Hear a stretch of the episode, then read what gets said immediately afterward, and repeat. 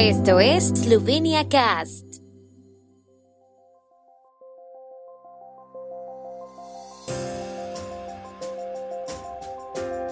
Noticias. Presidente Bajor sostiene conversaciones con el fin de reactivar el diálogo social en Eslovenia. Se abre el túnel ferroviario de Karavanke, mejorando la conexión con Austria. Encuesta de desempleo en Eslovenia muestra una baja al 4,8% en junio. Eslovenia en los cuartos de final del torneo olímpico de baloncesto.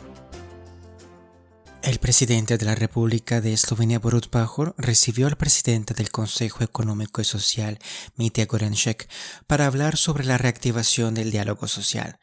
Por iniciativa de este último, Pajor organizará en la segunda quincena de agosto una charla informal con representantes del gobierno, empresarios y sindicatos para buscar formas de reanudar el diálogo.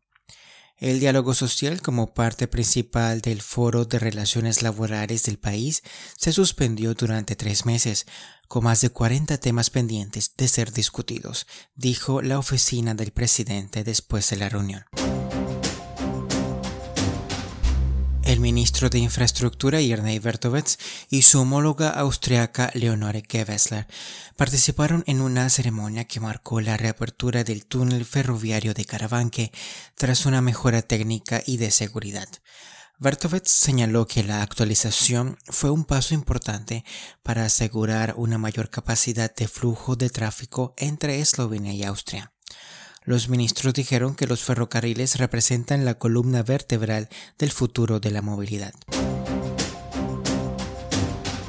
La tasa de desempleo en Eslovenia cayó al 4,8% en junio, 0.2 puntos porcentuales menos que en mayo y medio punto menos que en junio de hace un año, muestran los datos publicados por la Oficina de Estadísticas de Eslovenia. La oficina estima que unas 47.000 personas de entre 15 y 74 años se quedaron sin trabajo en junio. Las mujeres representan el 57% de los desempleados y los hombres el 43%. Esto sitúa la tasa de desempleo entre las mujeres en un 6% en comparación con el 3,8% para los hombres. Eslovenia llegó a los cuartos de final del torneo de baloncesto de los Juegos Olímpicos de Tokio después de derrotar al anfitrión Japón 116 contra 81. Liderada por el All-Star de la NBA, Luka Doncic, Eslovenia estuvo a la cabeza durante todo el juego. Con los jugadores motivados en acción, la selección eslovena de baloncesto fue efectiva en la ofensiva y sólida en la defensa. Los 12 jugadores anotaron puntos. Doncic contribuyó con 25 y Zoran Dragic con 24. Se enfrentarán a España en el último partido de la fase de grupos el domingo.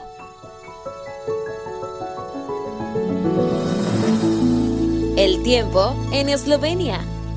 El tiempo con información de la ARSO, Agencia de la República de Eslovenia de Medio Ambiente. Hoy y mañana estará soleado y caluroso. Por la tarde habrá tormentas locales, principalmente en los Alpes Julianos. El domingo estará mayormente nublado con lluvias y tormentas que serán menos probables en el noreste y sureste de Eslovenia. Las temperaturas máximas irán desde los 27 a los 34 grados centígrados. Feliz fin de semana.